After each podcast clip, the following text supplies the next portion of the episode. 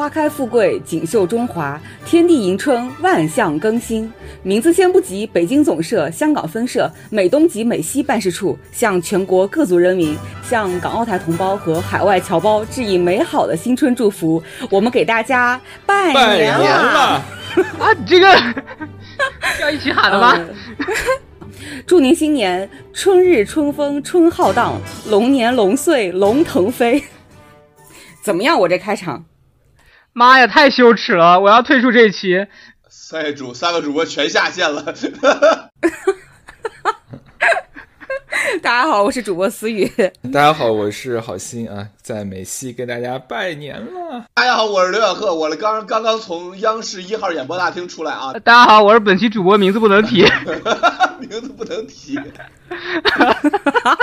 那各位听众，那从我们刚才这个开场呢，大家可以感受到，这是我们非常有浓味儿的，呃 对龙味儿的一场。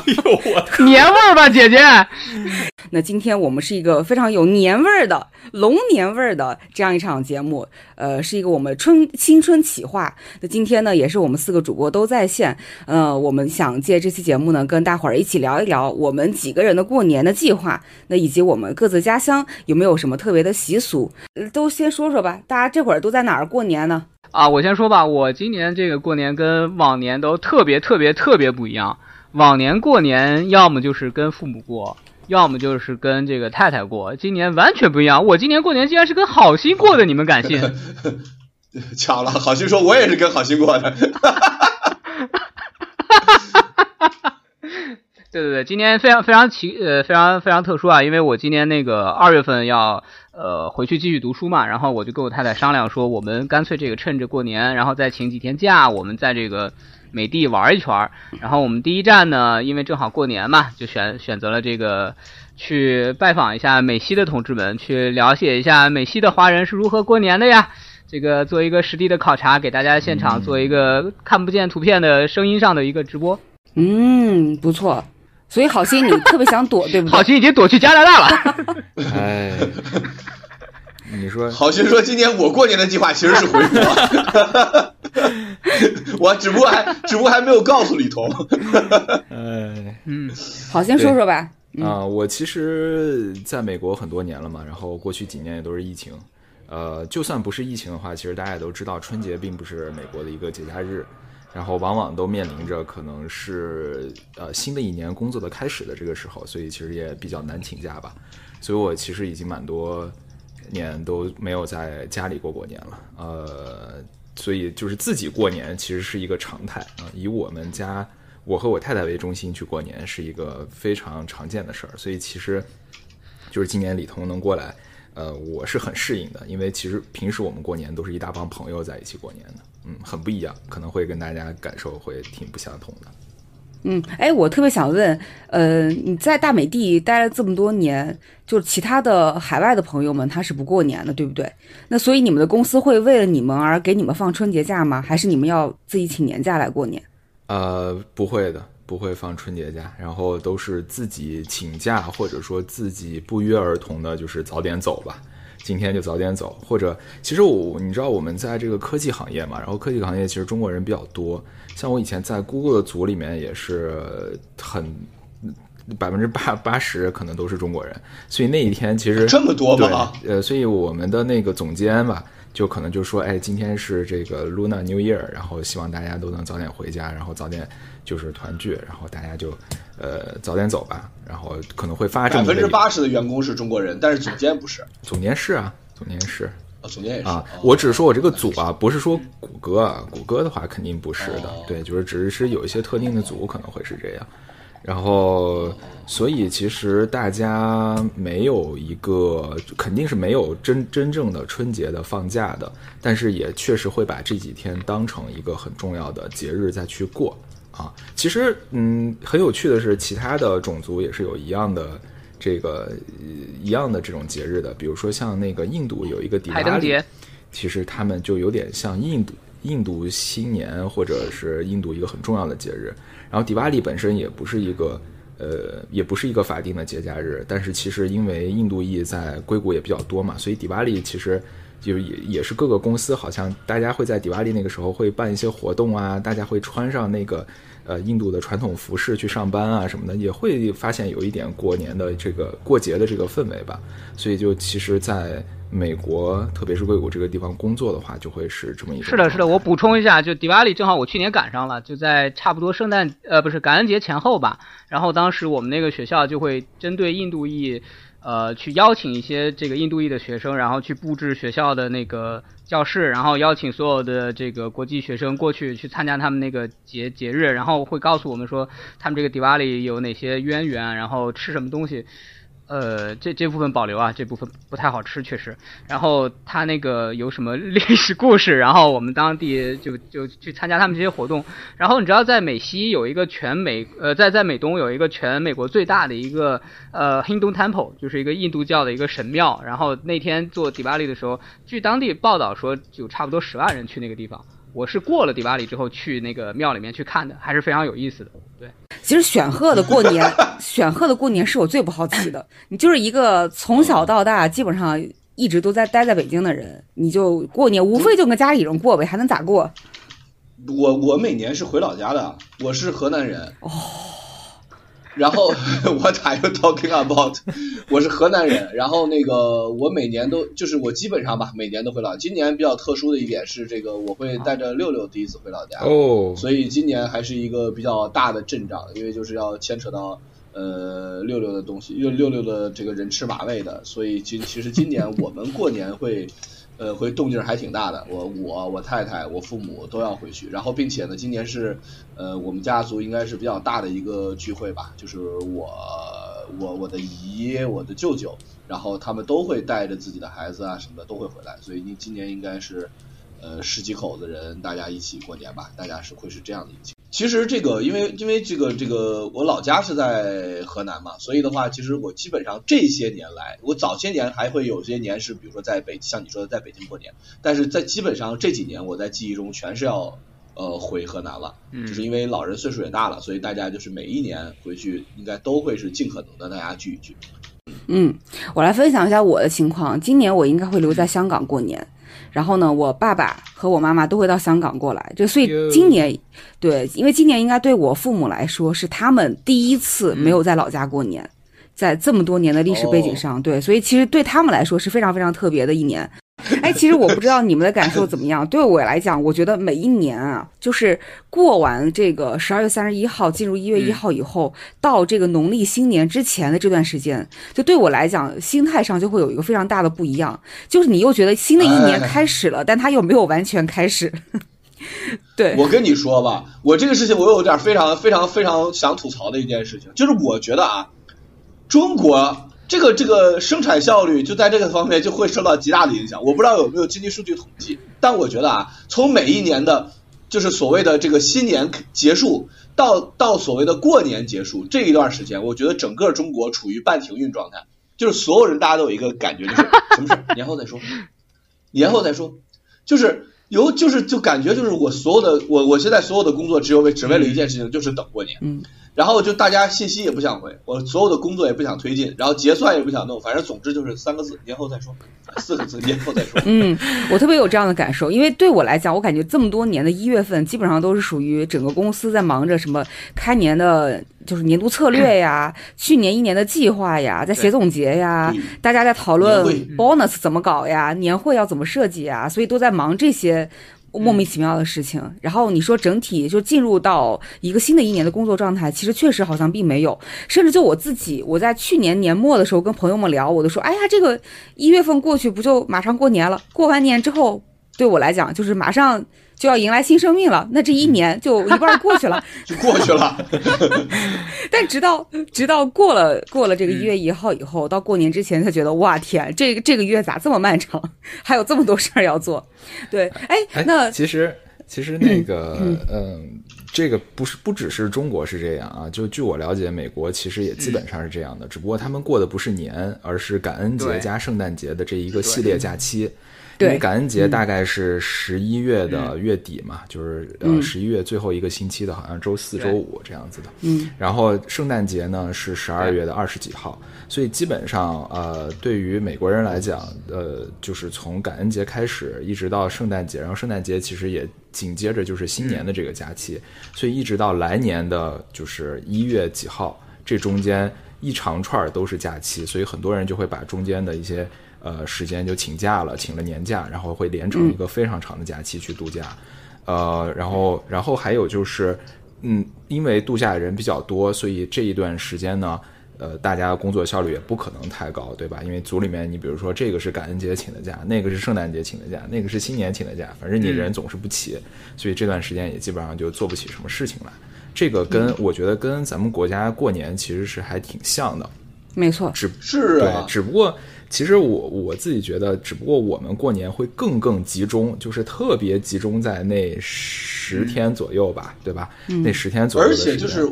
嗯，对对对，而且我不知道美国啊，就反正中国这边不是大家人人都不在，就是大家因为肯定都会回家是的这段时间，是的，对吧？就这个我觉得也很特殊，就是就是我觉得我不知道美国那边是不是会会人人都不在啊这种感觉，像你刚才说的那种很多人都请假，那现在这这简直就北京就成为一片空城嗯，每年北京、上海这种就是都成为一片空城。我我有一次那个我不知道选赫记不记得，我有一一年大年初二跑到北京去，我跟选赫吃了一顿麦当劳。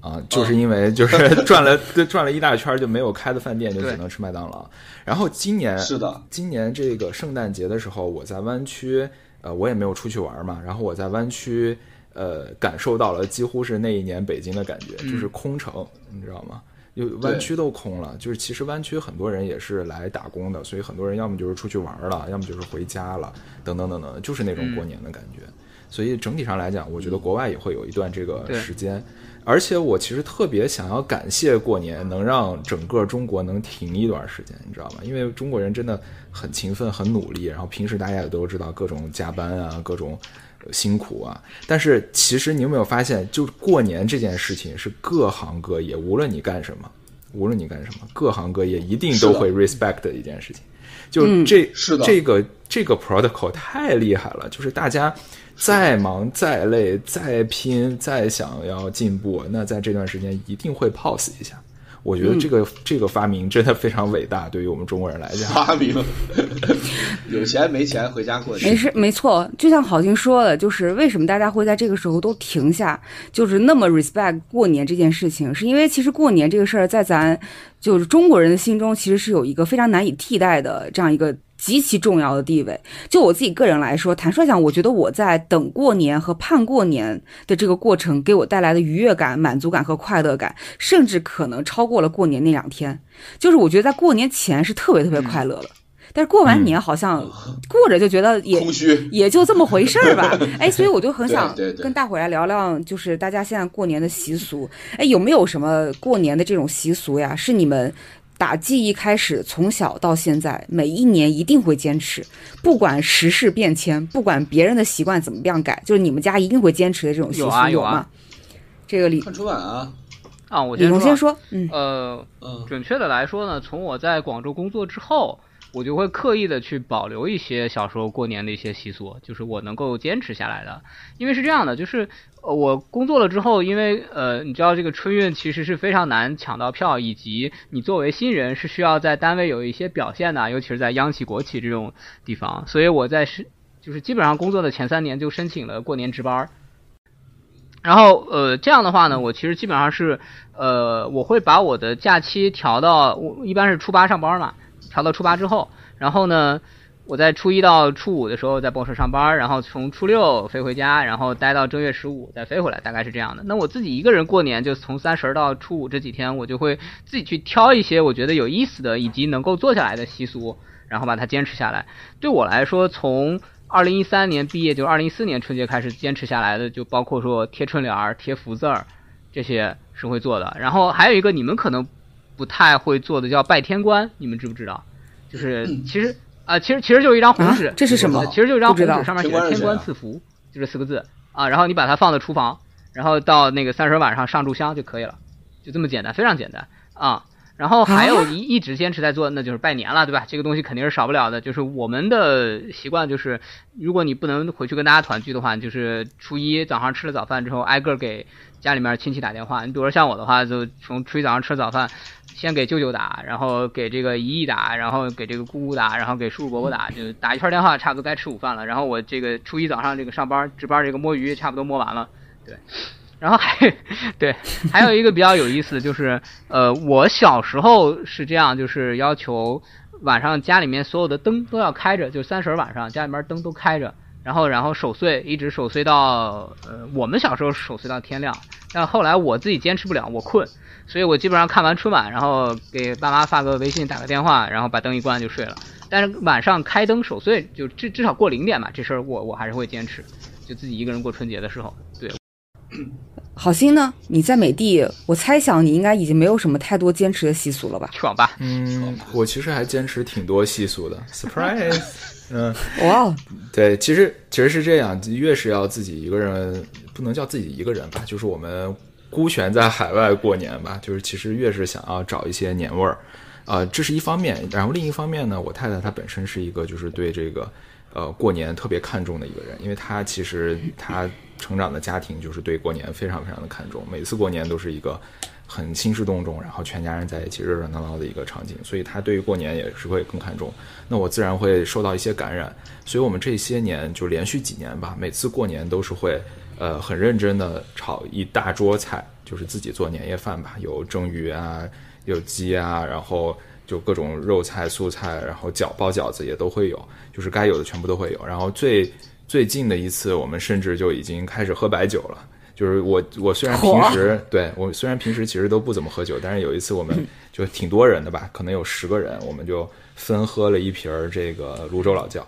嗯，就就我们尽可能的去还原我们认为比较好的一个过年的状态。然后我们现在，嗯，家里面其实都会贴春联儿，然后会贴福字，然后会挂装饰，就比如说平安啊。喜乐啊，这些装饰，然后还有每一年是什么生肖呢？我们也会把这些生肖会会有一些招贴画也会挂起来，然后我们会甚至会在车上面挂一个这种吉祥的那个中国结什么之类的，来去来去有这个节日的氛围。然后如果你去啊湾区这边的华人超市，你也会发现华人超市里面其实年味儿也挺足的，会有各种各样卖各种各样的东西。然后广东人很多广东人会买花儿啊，就逛花市那种买花的那种习俗。对，然后还有，呃，就是买各种各样的年货啊，然后有其实全国各地的这种习俗的年货，其实也都有。所以，嗯，我反而觉得，呃，在海外过年反而让我的年味儿足了很多，就是比我小的时候的年味儿甚至还要足。啊，那当然跟我个人背景也有一点关系，因为其实我父母亲都是以前都是铁路系统的。然后我家里面很好家伙，每年对我们我我很我家里面很多亲戚其实都包括我我姥爷啊什么爷爷这边都是铁路系统的，所以铁路系统有一个特点就是铁路系统在过年是不能停的，就你该上班还是要上班，对，从来没有那种说什么调休啊什么什么都没有，就是你你正常倒班，你倒到这一天就是这一天，轮上谁就是谁，大年三十也得去上，所以导致我我们家的年味儿就比较淡。因为人很有可能会不齐啊，嗯，这这是一个很重要的原因，所以我反而其实小的时候年味儿没有没有没有这么重，然后我父母也不会特别凸显这个事情，因为你凸显年味儿，然后再少了人，其实还挺挺难受的，所以就干脆就把这个东西冲淡，就是我们碰到哪一天算哪一天，如果哪天大家齐就算哪一天这样子，嗯，所以反而是我长大了离开了家以后年儿年味儿变重了，嗯，OK，嚯。哎，这个其实也很能理解。就我，我觉得我自己对于这几年过年的吐槽，其实主要就是在于，我觉得年味儿越来越淡。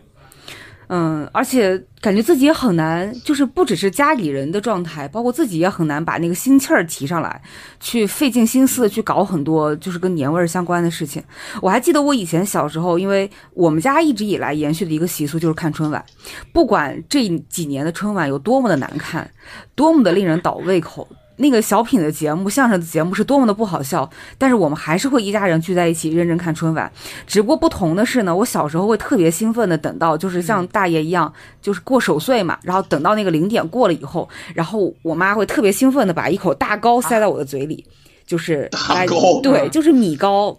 就。就是希望你未来的新的一年可以年年你对步步高升，那所以就会在过零点的那个点，我们就会特别强调在零点那个时候把一口膏塞到嘴里。但是现在像我这种三十多岁的人，我就第一是我熬不到十二点了，我已经，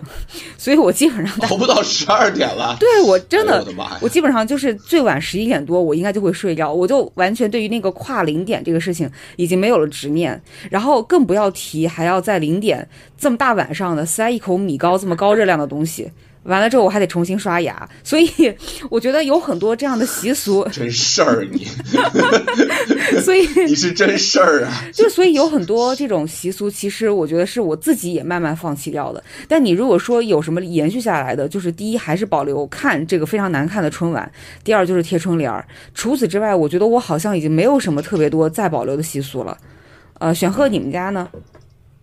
看春晚啊，我到现在都看，是啊，而且我每就是我这几年的春晚已经就是成为我的这个呃朋友圈里边很重要的一个 主题了，就是每年我边看就边边发朋友圈，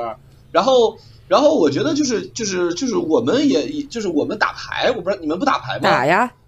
但对啊对啊，打我记得我小时候打麻将，就是他们大人啊打麻将，然后呢就是现在呢我们就是一起打双生，然后就这个是我觉得每年回去之后比较重要的一个主题吧，就是比较期待的一个事情，因为你在日常在大城市里边就是人不齐，所以你回去之后亲戚朋友多，然后就是凑有的时候一桌都不够，大家得凑三桌，我觉得这个。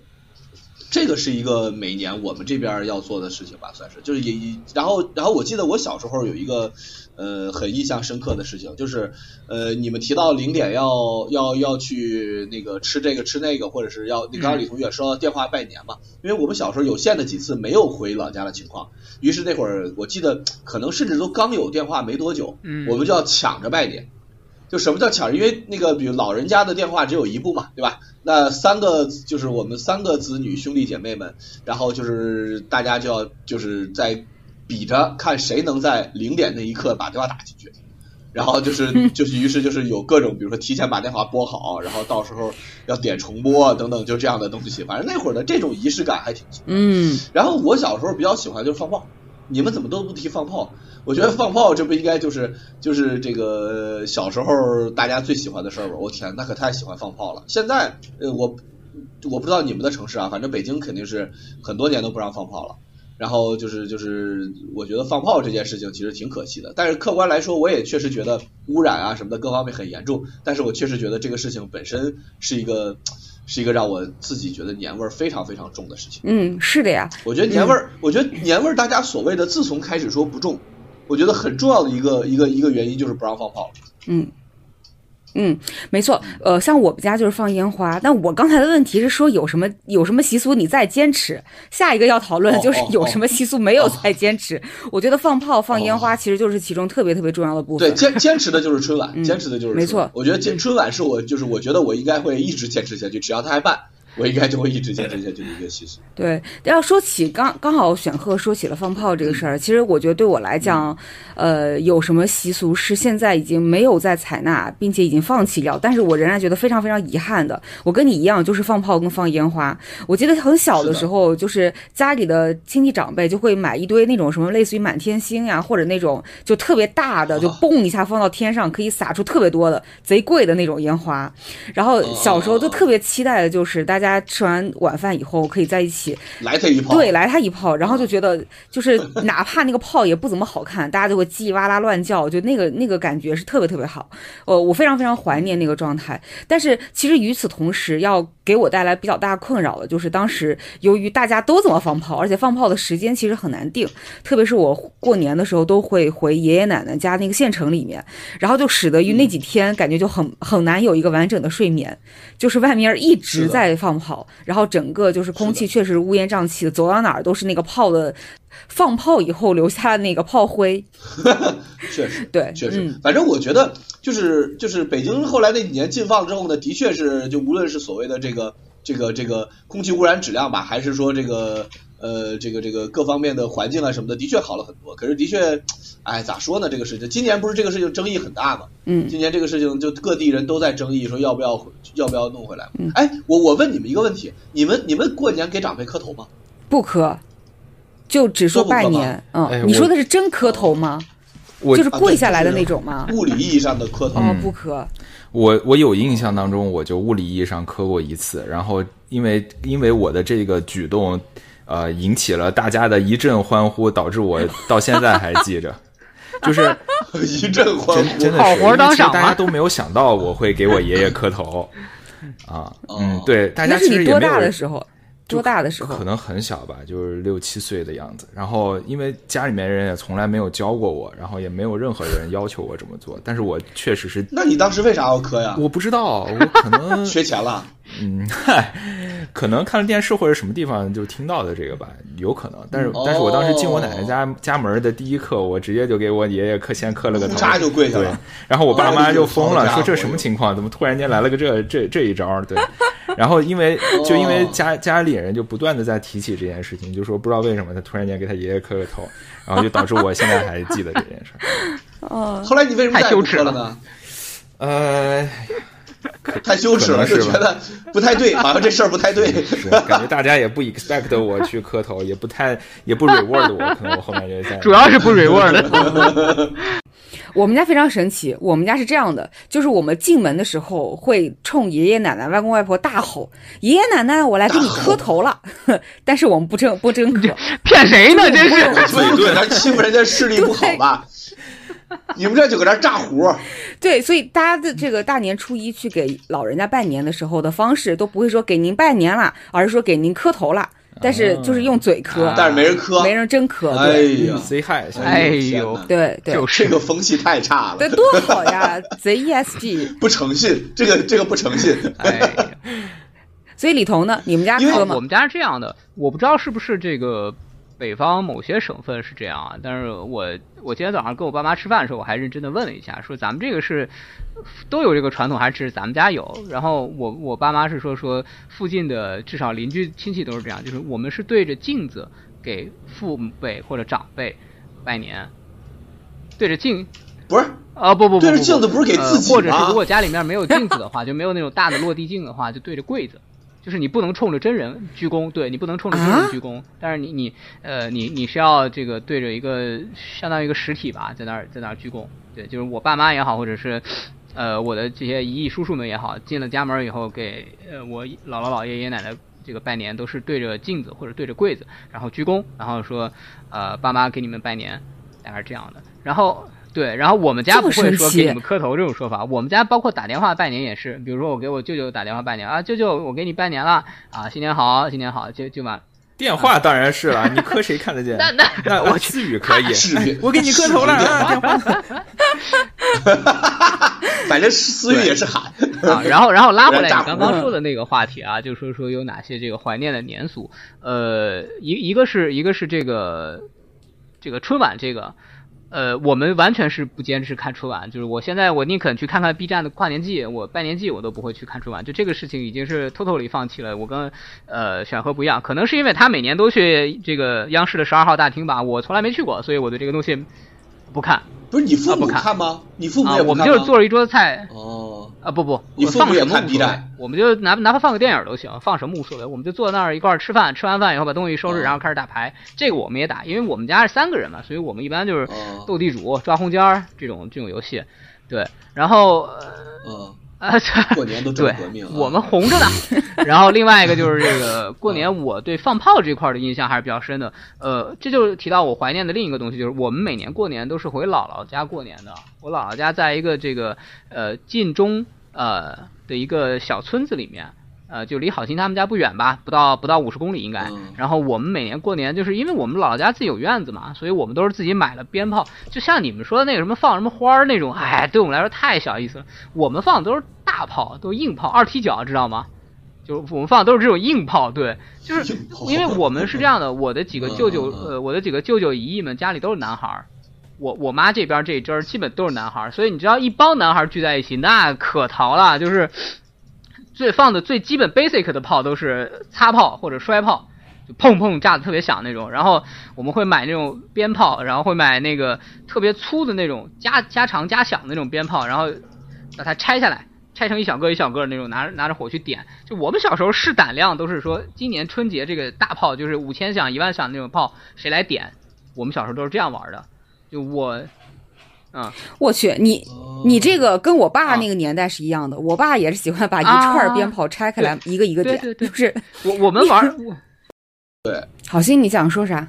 啊，我就说我们小时候其实有一些那种安全炮吧，算是比擦炮较相对比较安啊全，叫火炮，炮我知道。我不知道你们放过没有啊？就是它上面有一个跟火柴头一样的一个白磷头，就是通过摩擦的话，它可以点着。呃擦炮对，擦炮。然后这种这种炮其实它嗯。那个鸟儿时间特别长，所以大概率你是不会碰到自己的。对，嗯。然后还有，嗯，小时候还有那种就是甩一嗯。下就会炸的炮，嗯。哎，摔摔炮啊我们叫甩炮吧，但是就是往地上一甩它才会炸，所以你大概率你也是不会炸到你自己的。啊，但是确实，我你们这么一说，我想起来了，就小时候有一个炮啊。叫窜天猴，就是你点了以后抓在手上，啊啊。就窜出去，然后会到处乱飞一段时间，然后会很响。然后我们有一个小学同学，他就是口袋里面装了一口袋窜天猴，然后拿出来一个放，那个这个窜天猴穿出去，转了两两圈以后，刚好命中他的口袋。我天，他他那年在医院里安详吗？后他后面那学期就没上学，他后面那学期就没上学。这个不开玩笑啊，他是真的受了很重的伤啊。然后我我我现在的有一个朋友是另外一个朋友啊，我现在的有一个朋友，他手上就有一个很明显的一个疤痕，就是他小时候放炮放的。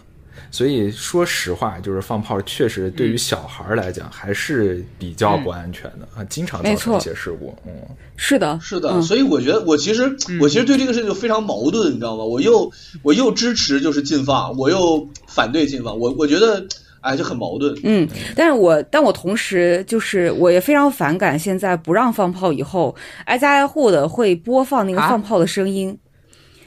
啊，这什么玩意儿？就是县城里什么县城里家家户户因为不能放鞭炮了，所以他们就会播放出那个放鞭炮的声音。没有没有，我就是我们没有我们没有特别吵哦。路上很多，我我这里路上很多，然后让我觉得非常头痛，就是我觉得那个噪声本身给我带来极大的痛苦，这是我特别讨厌的一个。什么什么这是什么一只？呃我天呐！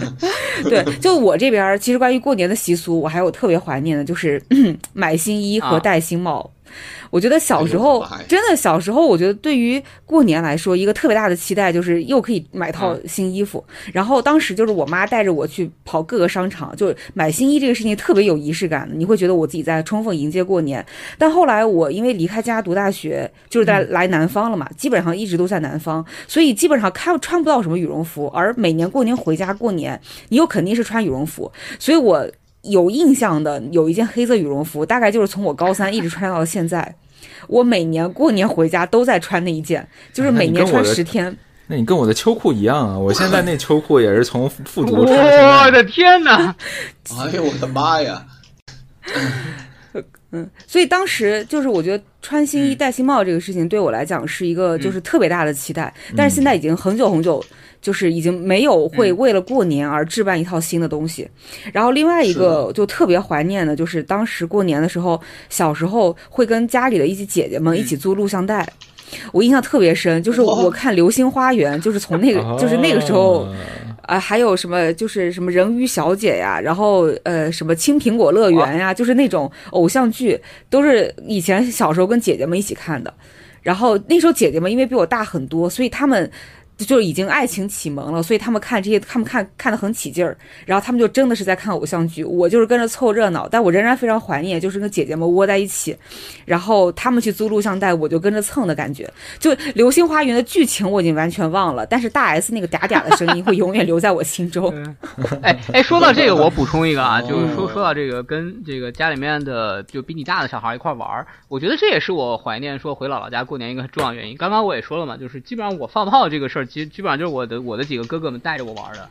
就他们除了带着我这个放炮，对吧？然后拿那个，我不知道你小时候小时候有见过那种打 BB 子弹的那种手枪，或者是那种大一点的那种仿真枪啊？对，就是就是哥哥们带着我们玩，拿着那个打鸟。北方冬天就只有麻雀嘛，我们打鸟，把麻雀打死以后，然后烤着吃，然后还对，我去，我操，真真能打着，你们还真打死他！啊！真烤真的烤拿泥巴一呼，然后把它烤着吃。我舅舅帮我们烤的，对，天哪！我，还这个只有哥哥们带着，然后这个我爸才会允许我去，不才会允许我去那个游戏机厅，就街机厅，你们知道吗？有有有去过吗？就对投币的那种，哎，对投币那种，然后就打那个什么拳皇，啊然后什么三三三国英雄还是什么东西，对，类类似于这种吧，就呃不是啊，就类类似那个吧，对吧？然后我。这个小时候美好的就是在姥姥家过年美好的印象，大概有一半儿吧，就是可以跟着比我大的孩子一块儿玩儿，然后就可以去尝试一些自己一个人没法去尝试的东西。比如说你自己一个人去游戏机厅，一定是偷偷偷去的，但是跟跟着哥哥们一块去，没问题，去吧，玩去吧。然后后来再大一点儿的，就去网吧嘛，对吧？我不知道你们去不去。我的这个游戏启蒙，什么 CS、红警，然后星际、魔兽，呃，再往后什么打 DOTA，就基基本上全是跟着我一个比较大的哥哥。就之前前几期节目也跟你们讲过，就是我那哥哥体校的嘛，他可能玩各种各样竞技类游戏非常厉害，然后就带着我们玩。嗯，OK，是的，我觉得其实就是这种跟兄弟姐妹们一起玩这个事情，还是我觉得，嗯，还是很很不错的。我觉得我我我自己也确实是比较怀念这件事情。对，特别对于咱这种这一辈的独生子女来讲，我觉得有这样一个机会，能跟自己家里的亲戚们在一起，有一个相对比较紧密的连接，还是就是那种关系的亲近感，就是那种和姐妹兄弟在一起的那个感觉，还是蛮不错的。哎，继续说习俗，有没有什么习俗是你现在就是你完全觉得大可不必，真的就是完全没有必要？继续保留，或者说你自己已经完全放弃掉的，特别想吐槽的有没有？我先说一个，我特别特别想要吐槽微信抢红包这件事情。这有什么可吐槽的？你抢不着是吗？不是 不是是微信抢红包，我必须得说，它是一个非常非常就是一个嗯非常好的产品，就是确实我觉得那个团队就是简直是开了天眼了，很牛逼，很聪明，用这样的方式能够做到快速的商业化。但是你有没有发现，现在我觉得导致年味淡的一个原因，就是因为所有人过年都在抱着手机。就是我们、哎呀，那不抢手机，大家搁那刷微、啊刷刷刷微信朋友圈，就是你不要赖红包。不是，就是就是互联网普及或者说智能手机的普及这件事情，确实就对我来讲，在这种过年的时候，需要特别需要大家人和人有更多的面对面相处和交流的时候，然后你看着一群人每个人都抱着手机，那个感觉给我对我来讲是非常沮丧的。所以对我来这个我说，对，所以对我来说，其实有的时候过年，我我会。夸大我对于家里人发红包时候我抢红包的快乐，我会夸大这样的表达。其实并不是因为我真的很开心我抢到那个红包，而是因为我觉得我想要渲染那个跟大家在一起的感受。但其实我本身我非常讨厌抢那个红包，就每次抢一个抢个一块两块三块五块有啥意思？就是，但是这件事情让每个人都抱着手机的这件事情，让我觉得非常的沮丧。这也是我觉得就是现在年味儿特别淡的一个原因，就是这不过是一个大家在一起一起刷手机的另外一个普通的一天，它不是过年。就是我要那个我也我那个要补充啥一下。我首先啊，首先先首先先回答问题，就是我没有什么想要放弃的习俗。然后呢，就是主要是想要回应回应一下这个红包的事儿。其实我可以站在一个你们可能未曾设想的角度，就是互相抢红包是我在国外过年 过得最有年味儿的一次。因为他只能这样参与啊。嗯，就是因为就是因为红包的发明，让我在国年呃国外过年过那一次就是特别有年味儿。那次是什么啊？我们那个我们那个时候就是我还在上学，然后在学校自习室里面，我们十十十几个同学吧，就坐在那儿，大家就疯狂地在抢红包。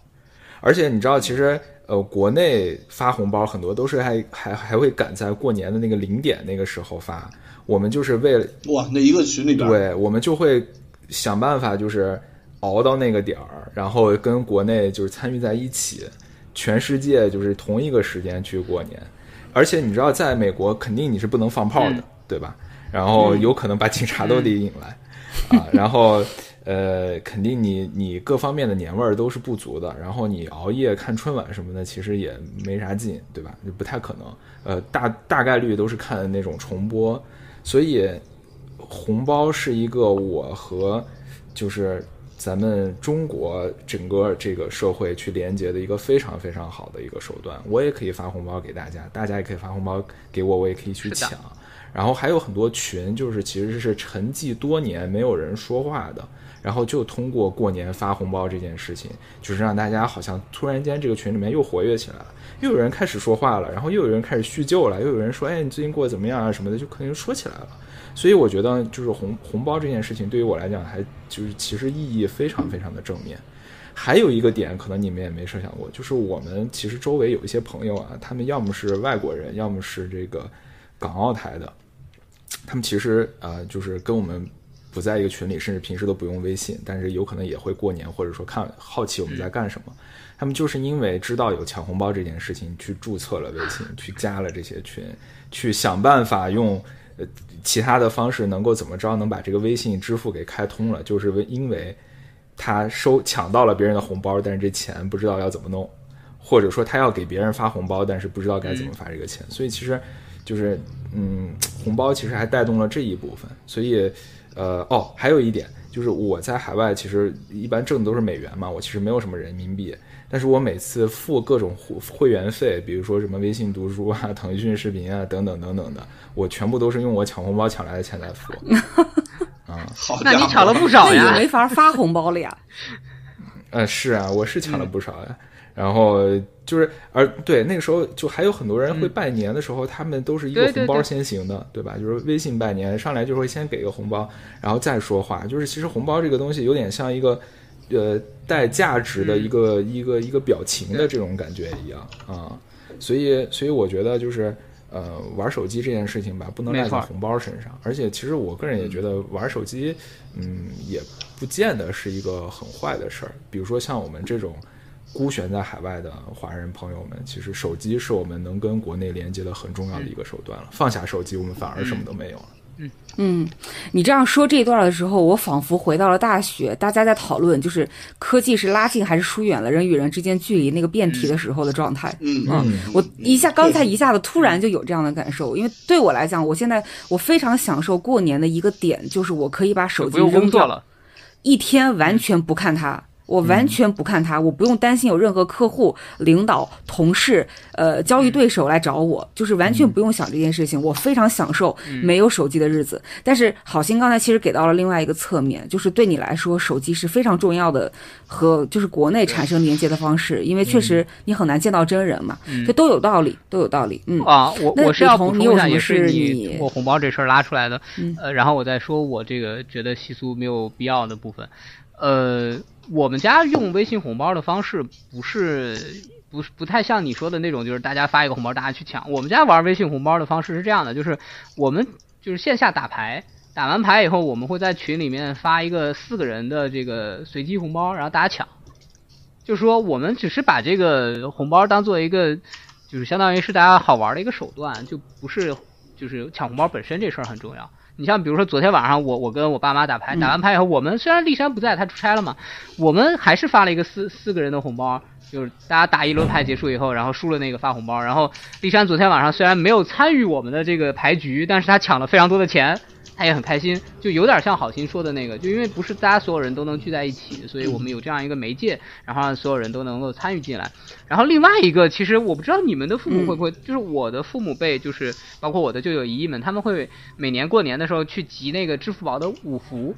这也变成他们一个有意思的一个拉近社交的一个这个活动吧。就是他们就会，就是支付宝那个扫五福，你们见过吧？就是随便找个福字儿，然后一扫就会给你出个什么敬业福，然后。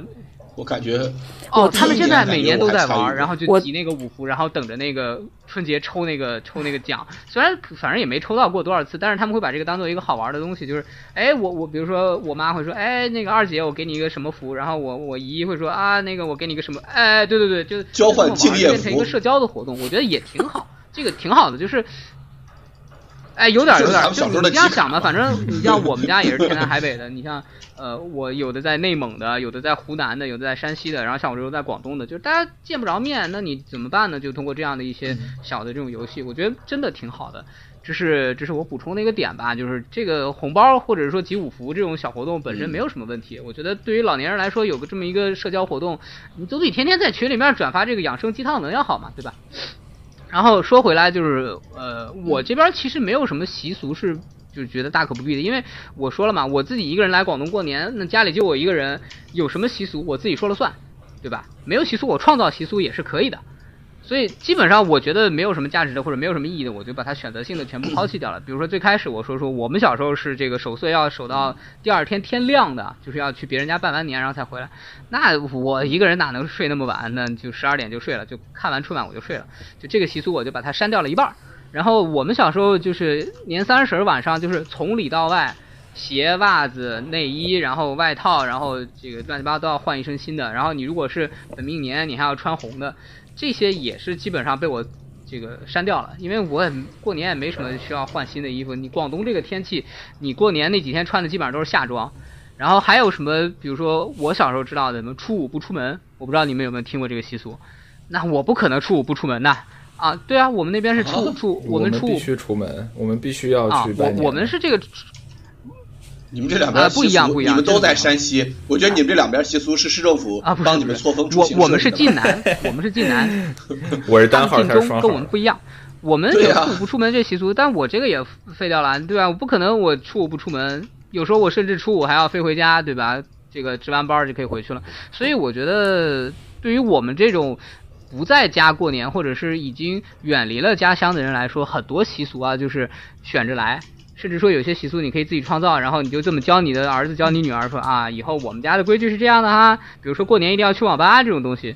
对，所以没有那么多。呃，我我是觉得，我却我比较，其实我在在这个问题上来讲，我相对比较同意思雨那个说法，就是我会相对而言反感大家都抱着手机。我虽然觉得好心说，就是我们第一年第一年，我记得微信红包出来的时候，也是诚如好心说的那样，就大家呃纷纷在各个群里边进行红包接龙啊什么的，就。搞得特别热闹，但是我的的确确我也觉得啊，一起抱着手机这件事情就是比较让我难受。然后我我自己不喜欢的过年的一件事情，可能它不是个习俗，是一个习惯，就是呃每年因为大年三十，大家刚才说了嘛，就年夜饭大家都会做的比较丰盛，然后就是老人嘛又比较节俭，他们就舍不得扔，所以后面的导致就是一直在吃剩饭，哎呀，从初一吃到初二、初三、初四。就是大家每一天见到的都是都是大年三十那个那个那个那个晚上那顿那顿饭，就是尤其是呢，就是老人又喜欢搞一些相对传统的吃的东西。我不知道你们有没有，比如说一定要炸点什么呀？炸麻样啊。然后一定要对什么排叉啊，炸点什么什么老什么什么扣碗啊，反正总之就是以油腥油重，然后这个肉肥，然后来体现出自己生活的富足。反正肯定还是有一些这样的东西，然后就是就导致就会比较痛苦，因为本身也吃不下去嘛，现在，然后然后后面这几天天天在饭桌上见到的就是这些东西，然后每一次都会都会有点没有胃口，这个是我觉得我过年的时候非常不爽的一点。每一年我们家里边从上到下都诟病这件事情，大家其实都不爽，但是呢，似乎也都没有什么办法。哎呀，体质总总不就是反思吧。对体质问题，就真的是大家的习就生活习惯问题，就所有人都觉得这样，哎呀，有点有点不好。但是每一年都会是这样子，要吃剩饭，从一直哎呀，就一直从大年三十吃到恨不得吃到初五，都是这么。其实我觉得这个跟老人的性格还有挺有关系的啊，嗯，是的。比如说老人比较节俭，但是又希望大家能热热闹闹的，可能会出现这种状况。但是我们家其实有一个特别有意思的状况，就我奶奶是一个非常有意思的人，她。呃，他最大的特点就是不喜欢做饭。太好了，对我奶奶，我觉得我未来会成为这样的奶奶。就我奶奶其实是个很很潇洒，但是稍稍带一点自私的人。然后她呃，她不太喜欢做饭，所以她的年夜饭就是又又又毕毕竟是长辈。然后他就不好意思不做，对吧？所以就是硬做啊，硬做的话就是硬做，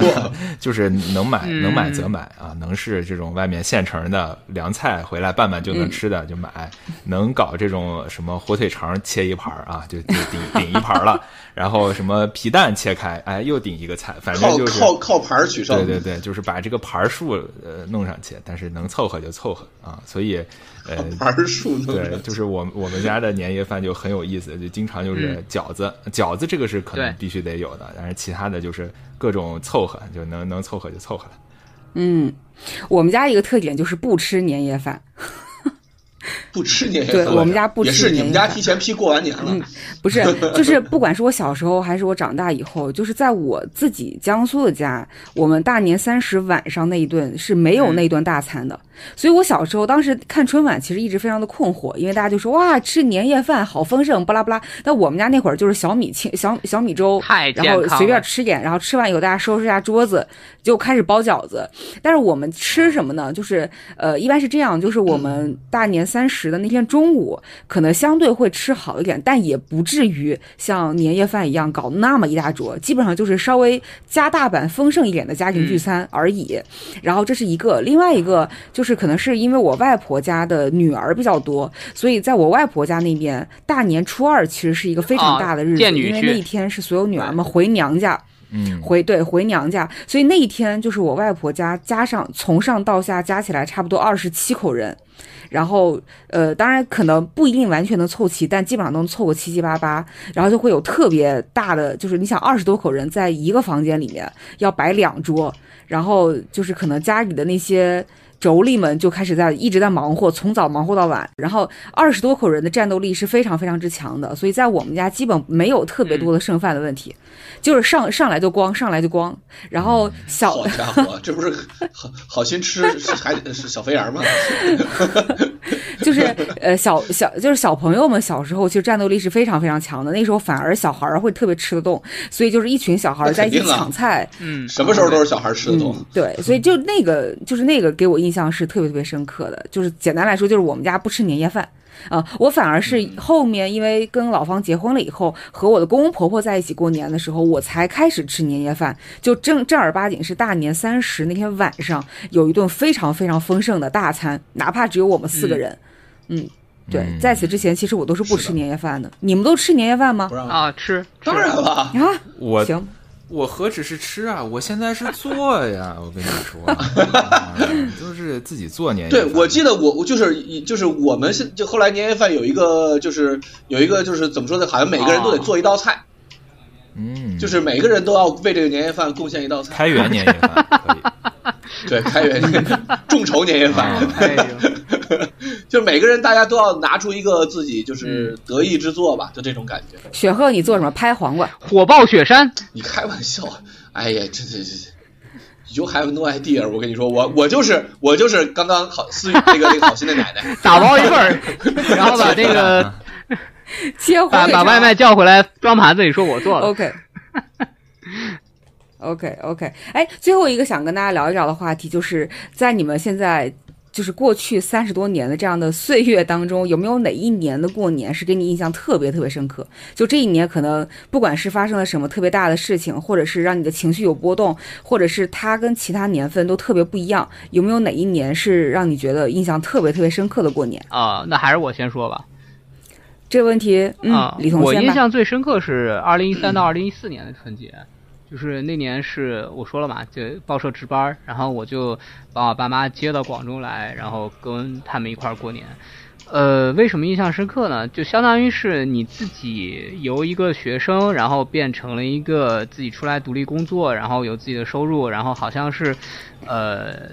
独立的那种感觉吧。就是他们来广州所有的安排都是我来安排的，然后包括我们过年吃什么呀，去哪玩啊，然后租了个车带他们这个满珠三角四处跑啊，然后感受广东的新年氛围啊。这个其实是我印象最深刻的，就是那一刻我觉得啊，好，我终终于这个独立了，长大了，然后这个我可以这个，嗯，这这么说可能不太合适，但是我当时的感觉就是这样，就是啊，我以后可以开始安排我爸妈的生活了，就是尽孝吧，可以这么理解。嗯但是你之前你挣不到钱，你也没办法说，哎，我们今年去哪儿玩啊？那你都花爸妈钱了，那个没办法。但是二零一四年那个春节，我印象非常深的，我跟我爸妈说啊，来广州，一切都听我的，听我安排。这个你儿子挣到钱了，可以给你们这个好好一块儿过年了。这这是我印象最深刻的。对呃，我印象当中最印象最深的一次过年吧，就是其实我最近几次过年印象都挺深的，但是我觉得过年这件事情对我印象最深的还是零九年过年。零九年我们还没有上大学、啊，我还在复读，嗯然后那个时候是呃复读的时候的寒假吧，呃，我为什么会觉得这一年印象特别深呢？因为那时候我自己刚有智能手机，然后给全家人拍了一个就是坐在那儿一起吃饭的照片，就在我姥姥家的全家人。对，然后这张照片我现在回想起来，就是觉得这是一家人最整齐的一次。嗯，对，就是姥姥姥爷都还在，然后呃很多长辈还没有生病。还还还是一个非常健康的人，还在厨房里活动。然后弟弟妹妹呢都是上学的，就是要么中学，要么小学。然后我自己其实也是个学生，还是个孩子，对，就是本质上还是个孩子。然后就是这是这一家人，就是孩子还是孩子，中年人还是顶梁柱，老年人还是乐乐呵呵的，可能是我印象当中最后一次。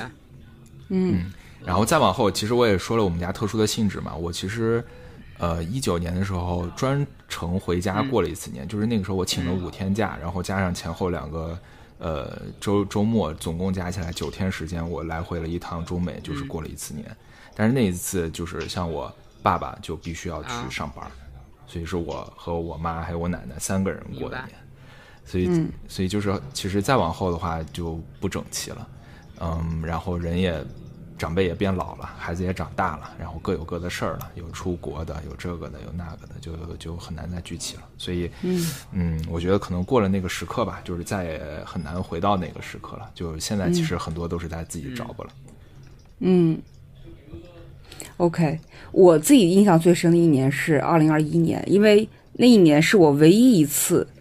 在就是就从刚出生到二零二一年那一次是唯一一次没有跟我的父母和长辈们在一起过年。那一年就是我跟老方两个人因为疫情的原因留在了香港。嗯。嗯，所以当时那个时候回去深圳应该是要十四加七的隔离，然后如果从深圳再回到我们那个小城市，可能还需要在什么居家观察，反正就会占用我太多太多的假期。而那个时候我们公司的政策是这些全部要占用我的年假，就是我实际上确实就是没有那么多假能支撑我回去。所以我印象很深的是，当我把这个消息告诉我父母的时候，就他们的那个失落。嗯，是让我觉得就是特别特别印象深刻的。其实那一年，在相当长一段时间里面，我一想到自己不能回家过年这件事情，都会掉眼泪。然后，但是好好在就是后面疫情结束了以后，就生活又重新回归了正轨。但是我还是回忆起那一年的时候，呃，就会觉得有一种希望这样的时刻不要再重新再来过。然后我还很印象很深，就是大年三十，我们是和一个同学。一起过的那个同学的妈妈来帮那个，就是来那个同学家去看他儿子，结果没有想到因为疫情的原因滞留在香港走不掉，所以那个妈妈她就做了一大桌子菜，邀请了我们几个同学一起去。那吃完了以后呢，第二天大年初一，呃，我这种就是算是半个北方人吧，对饺子的执念，我就在全香港满大街去找那种手工饺子。然后在离我们家 还非得手工的，对呀，你吃湾仔码头有啥意思嘛，对吧？然后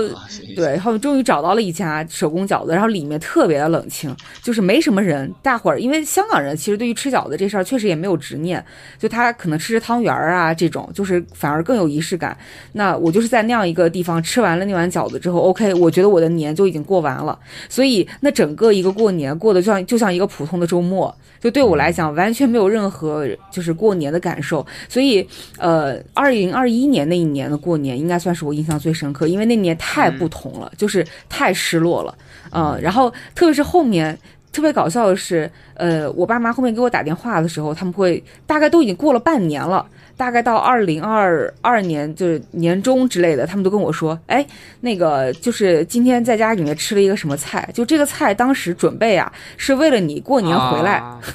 就塞在我们家冰箱底下，就是留着等你回来吃的。但是因为你俩没回来。”所以那个菜呢，就是大家慢慢吃，慢慢吃又吃不动，所以就一直到那个时候，就过了大半年了，才把那个肉从那个冰箱底下翻出来，就吃那个肉，就是还还讲到这个事情。对，不过好在希望就是疫情结束了以后再也不要回来了这样的事情。天哪，真的是，嗯，太烦了。哎，为什么讲到现在都有点伤感？就是我们因为我们都长大了。我觉得它不是伤感，你知道吧？这就是一个非常典型的中国的，呃，这么一个。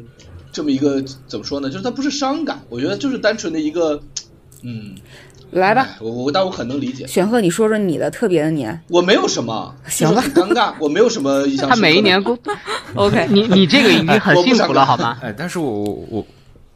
是的，是的，对哎，但是我其实觉得我现在就是真的很努力的在、在过年，你知道吗？我、嗯我会我会我会海淘很多装饰品过来的，我非常努力的在过年。我觉得这个这个事情是我一定要去坚持的。嗯而且我觉得可能越是到了年龄大，包括像好心这种比较特殊的情况，越是在故乡海外，越是会重视这件事情。嗯，，对，嗯，是的，是的，没错。OK，那到节目的最后，我觉得咱们非常重要一个环节，就是我们挨个给我们的听众们送点祝福吧。吓死我了，我以为发红包呢。对，哎呦，我的天啊！好心说以为要给钱了呢，我的天哪！这今天这做播客回头钱没见着，你还得往里投啊！我天，来吧呃，我就祝各位听众牙口牙好，胃口就好，吃嘛嘛香，身体倍儿棒。我以为你要祝各位听众哑口无言，哎呀，只能听我们说话，不许发言，是吧？我笑死！我说这什么祝福啊！我的天，啊，祝大家一帆风顺，二龙腾飞，三阳开泰，四季平安，五福临门，六六大顺七星高照，八方来财，九九同心，十全十美。哇，牛逼！哎呦牛，可以啊牛！牛郝鑫发红包，百事可乐钱 呢？郝鑫红包呢？啊啊！哎，我觉得，呃，我新的一年就是希望，因为我觉得大多数的听众还是在国内吧，我觉得就是希望大家今年都能够在不是特别好的经济形势之下挣到更多钱，然后以及就诚如思雨刚才所说的，就是保重身体，然后让大家就是我觉得新年随着我觉得年龄的增大吧，钱和健康这两件事情，我觉得就是人生最重要的事情。嗯，好吧，祝大家都健康，都快乐。嗯好，的，哎，我就祝大家啊，财富自由啊，参见第 我七期去，我去，啊，然后再祝那个大家买到心仪的房子啊，参再参，看第二十九到三十期，然后买到合适的房子，参见第多少多少多少？哎，说不定还能养个娃，参见我的第四十期。哎呀，就是过年别干别的，好好复习一遍。这过年过得太惨了。结果了。OK，好的。那我们今天的节目就到这里全部结束啦！再次感谢大家的收听，祝大家龙龙年大吉，万事如意，龙年大吉平安顺遂啊，嗯，新春快乐，新年快乐新年快乐，给您大家吃饺子。拜年了 啊！好了，拜拜好拜拜拜拜拜。在世界的舞台，跑得比那黑人更快，岁岁年年出人才。大摇大摆，乐天替你消灾，恭喜你发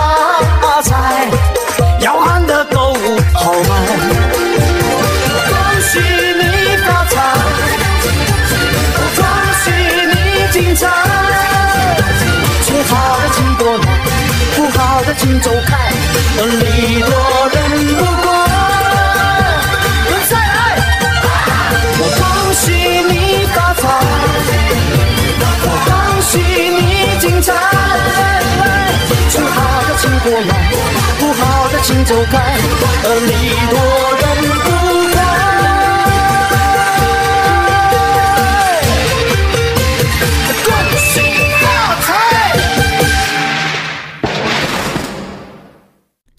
谢谢大家收听这一期《名字先不急》节目，会同步发布在小宇宙、喜马拉雅、苹果 Podcast 和 Spotify。喜欢我们的朋友，请关注、转发、点赞、评论我们的节目，这对我们来说都是莫大的支持。那我们下期再聊。